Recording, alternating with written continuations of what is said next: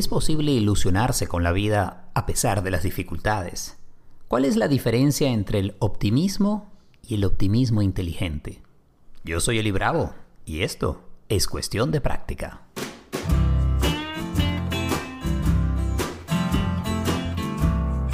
¿Qué tal? Bienvenidos a otro episodio de Cuestión de Práctica. Me encanta que estés eh, en sintonía, que puedas disfrutar la conversación que tendré con Luis Galindo en breve y que te haya sumado a la comunidad de Cuestión de Práctica.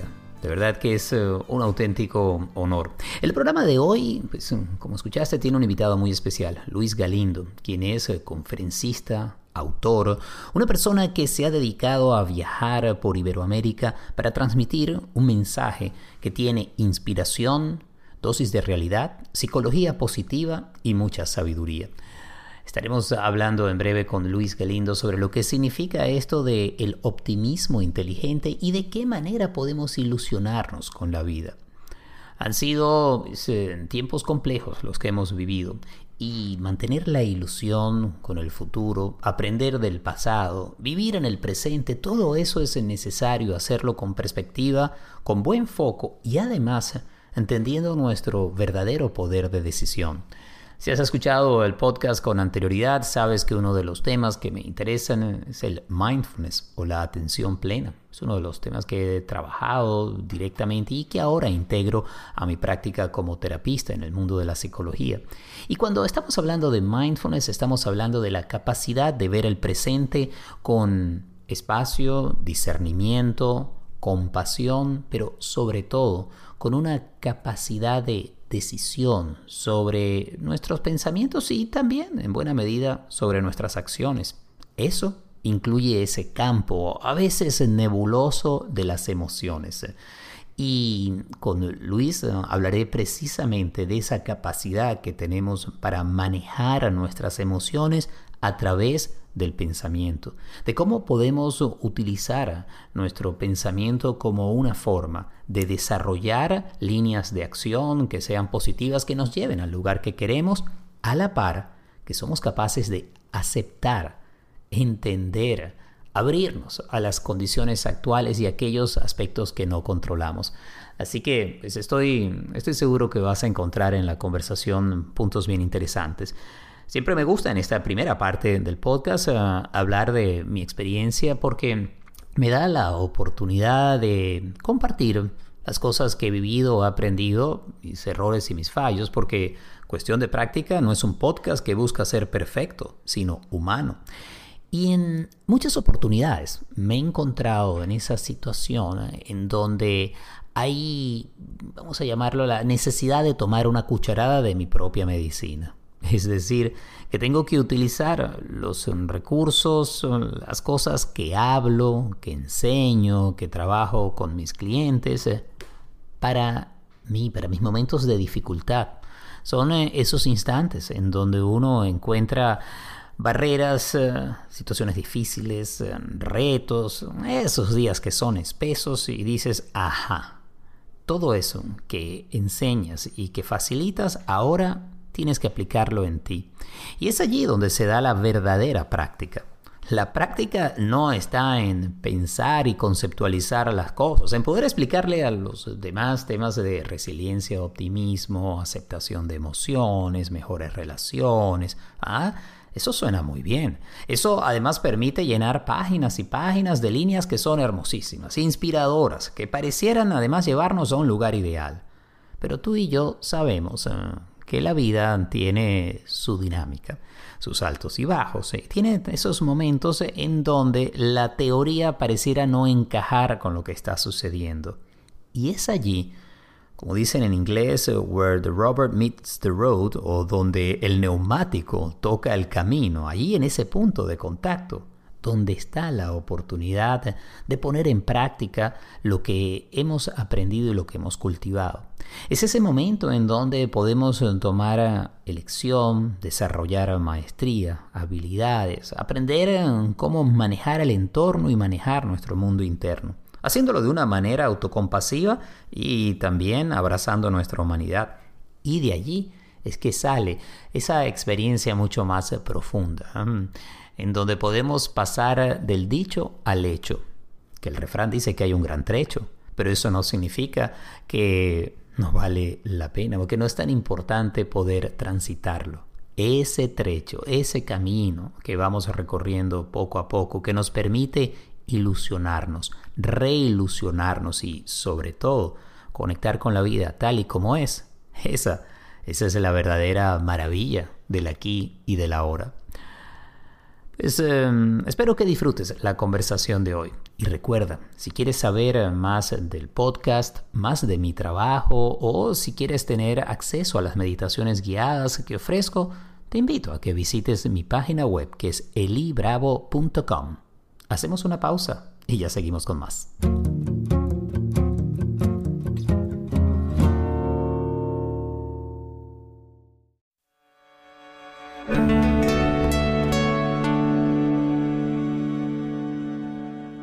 Un ser humano interesado por el mundo que le rodea, por ayudar a otras personas y con una gran ilusión por la vida, Luis Galindo es nuestro invitado en cuestión de prácticas. Son más de 30 años enseñando en universidades en España, trabajando con las principales corporaciones, viajando por todo el mundo ofreciendo sus conferencias.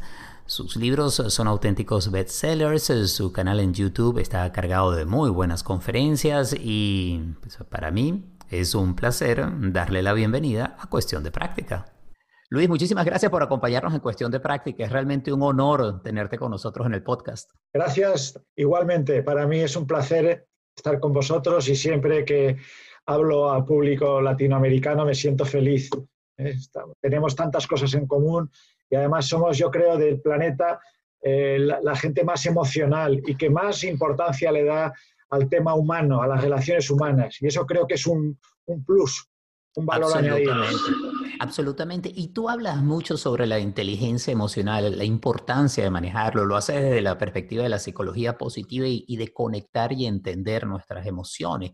Y allí es en donde entra la parte de reilusionarse, porque tú hablas de, de manejar nuestros pensamientos y nuestras emociones con habilidad.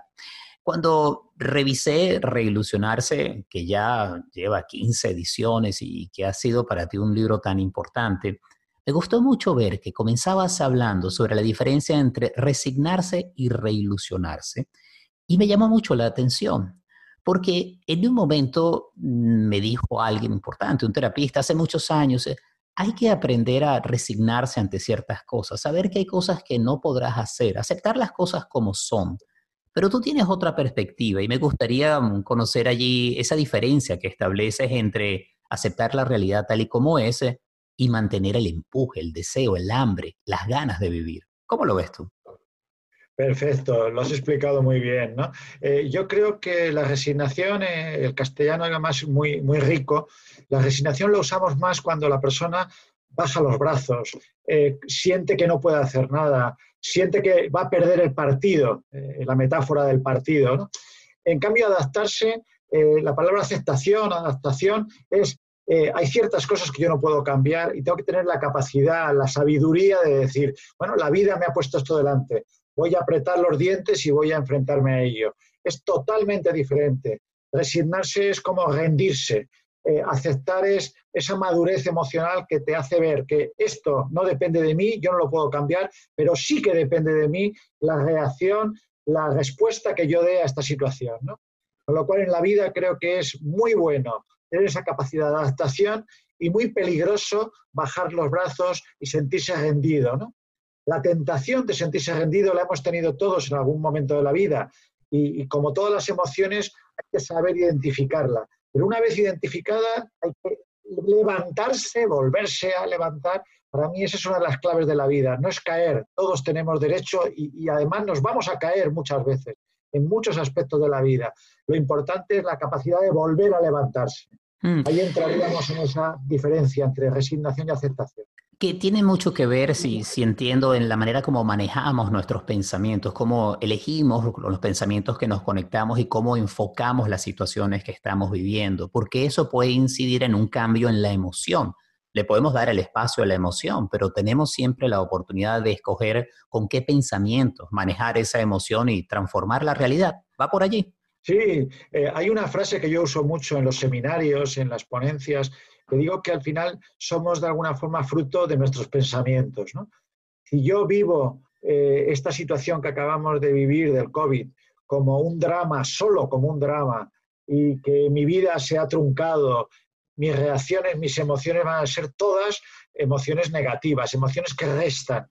Y yo vivo esta situación como una situación dramática, donde mucha gente ha sufrido, donde mucha gente ha fallecido, donde muchas familias han roto, donde mucha gente ha perdido el trabajo. Todo eso es objetivo, no podemos negarlo, sería falta de realismo, de madurez. Pero a la vez lo vivo como una ocasión que me ha servido para replantearme cosas a nivel familiar, a nivel individual, a nivel laboral, a nivel como sociedad estoy viendo, estoy, sintiendo otras emociones totalmente diferentes y los hechos objetivamente son los mismos. La diferencia está en cómo, eh, qué relato me he contado a mí mismo. Si me he contado solo el medio vaso vacío, todo es negativo. Si solo viera el medio vaso lleno, sería también poco maduro, poco, poco sensato. Eh, yo creo que lo importante en la vida es tener por eso hablo mucho de optimismo inteligente. Es un concepto de la psicología positiva, creo que muy importante y que tiene mucha solidez. El optimismo inteligente no es no ver los problemas, es ver los problemas y preguntarme qué puedo hacer yo para aportar mi pequeña solución desde mi pequeña contribución. Y tanto que se habla hoy en día de la resiliencia, uno de los componentes de la resiliencia tiene que ver con ese optimismo y que además inteligente, es eh, ver las cosas como son. Eh, Luis, eh, hemos hablado de lo que ha sido el COVID-19, tú estás en España y la situación fue realmente dramática y el momento que estamos grabando todavía hay mucha incertidumbre. Me gustaría saber cómo tú has manejado esta situación, si ha habido algún momento en donde has sentido también que, que decaes un poco ante la situación, porque es fácil imaginarse que Luis Galindo, motivador con tanta sabiduría, pues está exento de sentir lo que ha sentido el resto de la población, pero yo sé que eso no es así.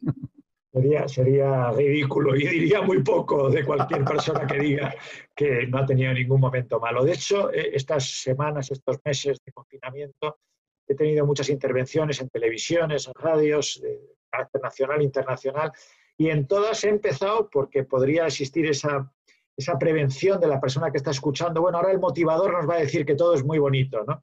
En absoluto.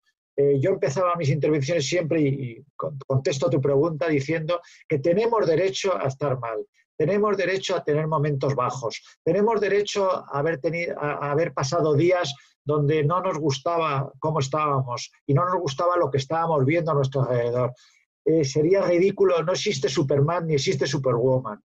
Eh, yo creo que es importante aceptar que todos somos humanos y que los humanos, yo creo que todos los que nos están escuchando han sentido en el mismo día, en el mismo día, a las 4 de la tarde que están eufóricos y a las 6 de la tarde que están bajitos de emoción.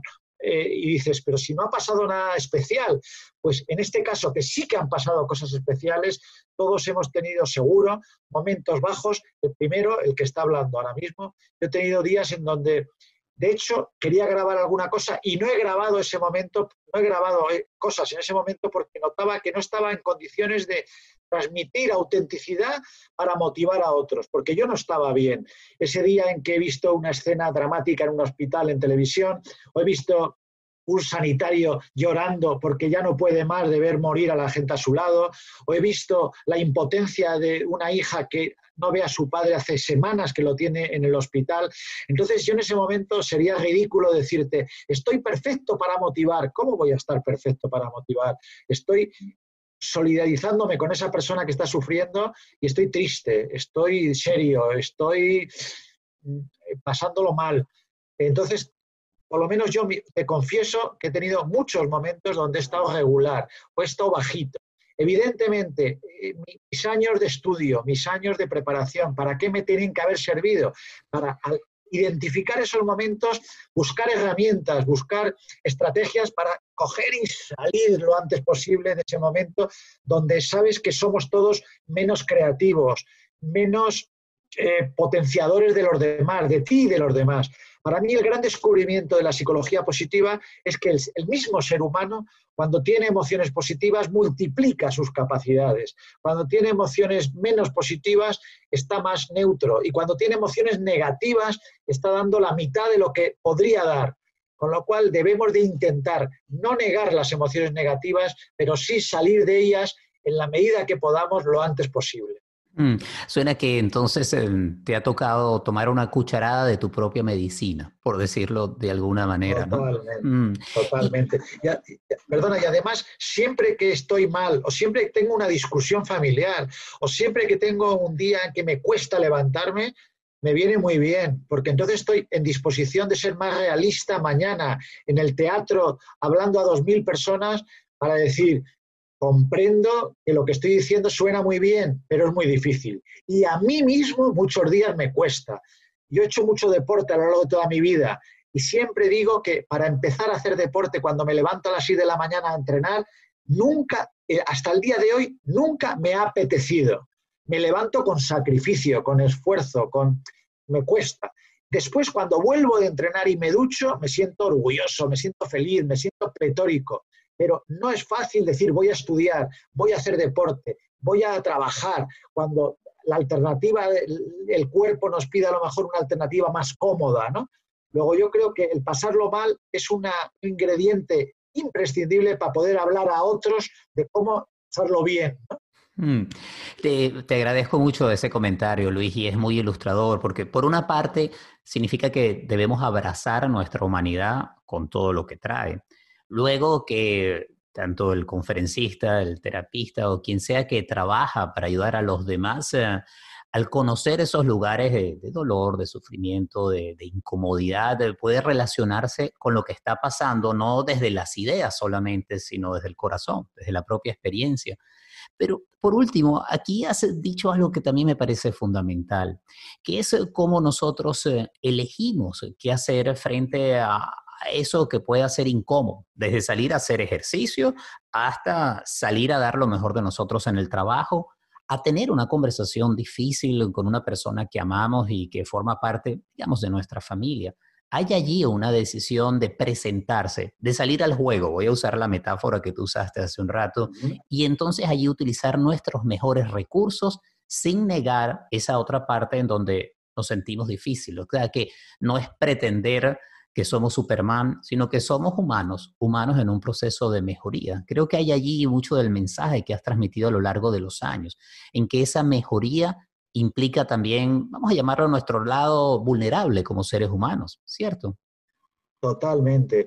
Trabajo mucho el tema del liderazgo, doy muchas conferencias en diferentes países, ahora estoy en 15 países trabajando, y, y siempre hablo del líder vulnerable del líder que acepta su vulnerabilidad, porque eso le hace más líder. El ser humano no le gusta seguir a alguien que parece un robot, que parece alguien perfecto de, laboratorio. El ser humano necesita tener enfrente a otro ser humano en el que se ve identificado y diga, joder, a ver si, si me, acerco a esa persona, es humana, que tiene las mismas debilidades, las mismas inclinaciones que yo, pero que sabe superarlas. Entonces yo creo que es fundamental como padre como profesor, como líder, eh, en el coaching, eh, en, un aula, siempre transmitir humanidad, transmitir vulnerabilidad, transmitir humildad. La humildad cada día me gusta más porque me he dado cuenta que la gente más interesante que he conocido en mi vida no habla de qué maravilloso soy, habla de cuánto me está costando esto, no habla de soy mejor que, sino, uff, qué bueno eres, ¿no? Eh, he, tenido la suerte de trabajar en bastantes congresos médicos y he visto a eminencias médicas, premios Nobel de medicina, y en la cena se han pasado la cena preguntándote a ti qué interesante lo que haces, qué bonito lo que haces, qué país más bonito es el que vives. Y yo digo, madre mía, qué lección de humildad. Un premio Nobel preguntándote a ti qué, qué, bonito, qué, qué interesante tu vida, qué, qué familia más bonita. Con lo cual yo creo que una de las claves del liderazgo una de las claves de las personas especiales es que son vulnerables y no les importa compartir su vulnerabilidad, son humanas y no les importa transmitir esa humanidad y son muy humildes. Mm. Y oigo también allí que son curiosas, curiosas por la vida y curiosas por el otro. Y me imagino que ese es otro ingrediente importante para reilusionarse. Mientras está viva esa curiosidad, ese deseo de aprender, es posible reilusionarse, incluso reinventarse. Y precioso lo que estás diciendo. Eh, mira, yo en la, contraportada del libro Ilusionar se pone que Luis Galindo es una persona que le, le gustaría aprender de todo y de todos me parece fundamental para ir por la vida, porque es una de las, de las señas de identidad también de la felicidad. Una de las cosas que nos da más felicidad al ser humano es la sensación de que la vida está llena de cosas atractivas, pero si la miras con los ojos adecuados, si estás pendiente, siempre hay un paisaje en el cielo de hoy, en el cielo de mañana y en el cielo de cualquier día. Siempre hay un paisaje en el jardín, en, el rostro de una persona en el metro o en el autobús. Siempre hay un, un paisaje en la calle, en una calle, en un edificio. Siempre hay algo bonito si miras con los ojos adecuados. El problema es que vamos normalmente en automático por la vida y no nos damos cuenta. He visto que tú trabajas mucho también en mindfulness, ¿no? Para mí es fundamental el presente, el aquí y el ahora, el estar aquí y ahora, tomando conciencia de que el aire te da en la cara, de que el vaso que bebes de agua, el tacto de una naranja, de la mirada de, un niño, de una persona mayor, cuando una persona está abierta a todo eso, la vida es interesantísima. Cuando la persona está en automático, la vida es blanco y negro.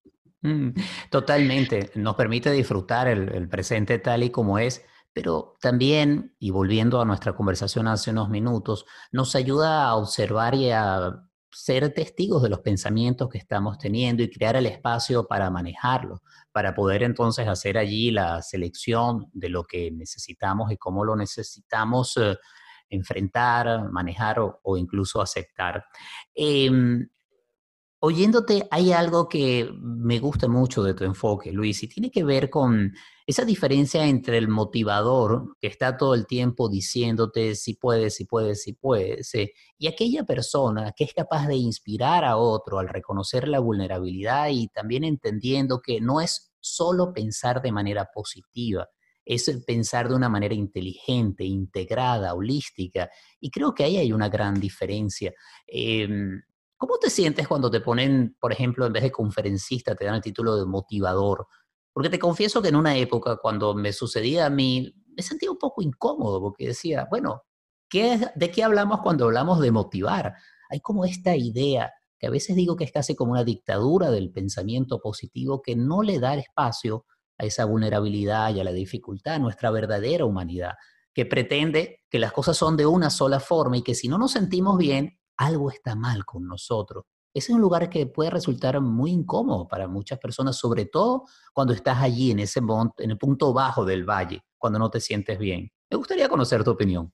Totalmente de acuerdo. Yo, de hecho, soy muy cuidadoso cuando me preguntan los clientes, ¿cómo quieres que te presentemos en el cartel o cómo quieres tal? Siempre intento decir escritor, profesor, escritor y conferencista. ¿no? Eh, nunca pongo motivador yo. A veces el cliente cree que tiene que poner motivador porque es lo que él quiere que su gente vaya. Pues bueno, yo no me puedo negar, pero eh, voluntariamente nunca elijo la palabra motivador. Porque yo creo que lo que tenemos que hacer las personas que nos dedicamos y que nos importa la gente es crear espacios de reflexión. No somos nadie para dar lecciones a nadie, Dios mío, por favor. Y mm. una de las cosas que yo creo que más daño ha hecho al mundo de las conferencistas es el, el, motivador que solo arenga con gritos y te ponte de pie en la silla, lo vas a conseguir, sí, sí, sí. Eso me parece peligrosísimo, porque la gente inteligente huye de eso.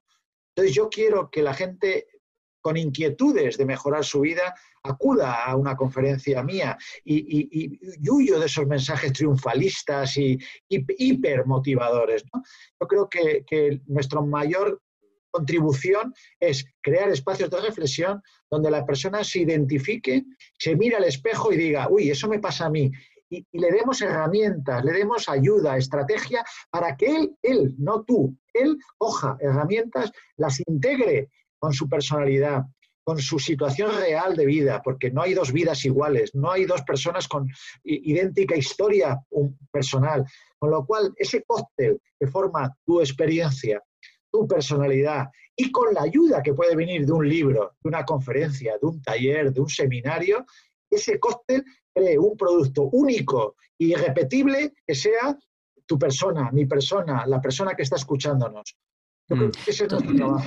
Totalmente. Y una persona que te vio, te han visto pues centenas de miles de personas por más de 30 años dando conferencias, pero una vez alguien me dijo, me gustó mucho la conferencia de Luis, me dejó pensando muchas cosas. Y yo dije, wow, qué bueno.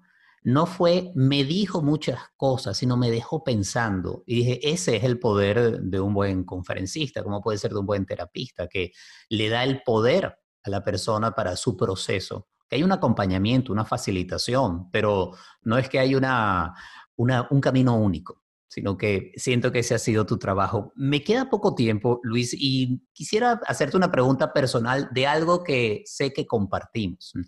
La afición a la vela. Entiendo que te gusta navegar. Sí, me encanta. He tenido la suerte además de tener, de, somos cuatro hermanos y los dos pequeños han tenido durante muchos años barco de vela y eso me ha permitido navegar muchas veces con ellos y además, como dicen a veces, ¿no? Que el mejor barco es el del amigo o el del hermano, que no lo tienes que cuidar tú, solo lo tienes que disfrutar, ¿no? Y entonces he tenido la suerte de pasar 15 días en el mar, 10 días en el mar, semanas en el mar, dormir en el mar y es un espectáculo de contacto con la naturaleza y de contacto con tus raíces. Porque yo siempre digo que el ser humano llevamos un millón de años en el planeta y solo, digamos, 5.000 años en ciudades. Eh, cuando por eso muchos terapeutas, muchos psicólogos, muchos psiquiatras en terapia aconsejan paseos por la naturaleza, campo, playa, porque vuelves a conectar con tu, con tu, con tu esencia, ¿no? Eh, hemos vivido durante miles y miles y miles de años en la naturaleza. Entonces, cualquier contacto con la naturaleza creo que nos conecta con nuestro ser más íntimo, más. Entonces, yo soy un enamorado de la naturaleza, del mar en este caso. Mm, y te he escuchado mucho hablar sobre la importancia de ese contacto con la naturaleza versus el tiempo que dedicamos a la tecnología y a los dispositivos electrónicos, que son fabulosos. Nos están escuchando gracias a ellos. Estamos haciendo la entrevista gracias a ellos pero también hay que saber eh, manejarlos para que ellos no nos manejen a nosotros. Totalmente de acuerdo. Yo en eso creo que hay que tener disciplina y equilibrio. La palabra equilibrio me, encanta en casi todas las cosas de la vida, ¿no?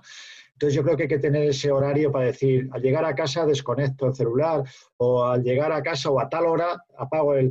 Sabes que se, escucha mucho, yo he tenido la, suerte de que muchos testimonios de alumnos míos, directivos en cursos, han dicho, el año pasado cuando llegó Papá Noel o cuando llegaron los Reyes Magos, mi hijo en la carta escribió que papá deje el móvil en la oficina, deje el celular en la oficina. Yo cuando eso me lo han contado por varias ocasiones, digo, ellos, los niños, que siempre dicen la verdad, que no están aún eh, torpedeados por la sociedad demasiado. Cuando te están pidiendo eso, no quiero ningún juguete este año, quiero que papá o mamá dejen el celular en la oficina o no estén hablando cuando estoy jugando con ellos o no, estoy, no estén en la cena saliendo a hablar por el celular. Te están mandando un mensaje muy claro. ¿no? A mí me permite eh, la tecnología eh, oír conferencias maravillosas, actuales o, de, personajes que ya no están, y eso es una maravilla. esa ventana al mundo es una maravilla pero hay que saber utilizarla como has dicho muy bien. Sí, hay que saber manejarla, pero también hoy en día qué fortuna que se puedan disfrutar además tus conferencias de manera virtual, no solamente como la han disfrutado durante años las personas que han estado contigo en una sala y que han podido reilusionarse con ese optimismo inteligente y esa visión de, de sabiduría que siento también mantiene muy, muy viva tu ilusión con la cotidianidad y con el servir a los demás. Luis, muchísimas gracias. Ha sido un inmenso placer esta conversación para mí y para todos los oyentes de Cuestión de Práctica. Igualmente, es muy fácil y además eh, se nota enseguida que hay una conexión de corazón con corazón ¿eh? por tu parte y por la mía. Ha sido muy agradable y muy gratificante este rato de conversación contigo. Gracias de corazón. Gracias a ti y mm, esperamos em, tenerte en otra oportunidad. Disfruta el mar, disfruta el presente y sigue disfrutando el contacto con la gente. Gracias. Cuidaros mucho. Un saludo enorme para todos, de corazón a corazón.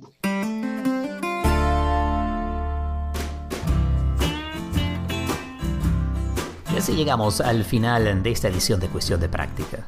De verdad, un placer inmenso haberte acompañado, haber tenido la oportunidad de conversar de este tema que para mí llegó muy cerca al corazón y como decía Luis Galindo, ¿eh? esa conexión de corazón a corazón, la que nos permite reconocernos como seres humanos y aprender unos de otros. Me llenaron de, de calidez y de alegría las palabras de Luis y espero que hayas encontrado allí también un muy buen mensaje. Si te gusta el podcast, ya sabes, recomiéndalo. Es la manera de seguir creciendo y de llegar a más personas. Cuestión de práctica es posible gracias al apoyo siempre amoroso y constante de Gaby Contreras. La edición y el montaje es de Andy Grafe. La música original es de Simón de Franca. Yo soy Eli Bravo y si quieres saber más de mi trabajo visita elibravo.com. Un fuerte abrazo y seguimos en sintonía.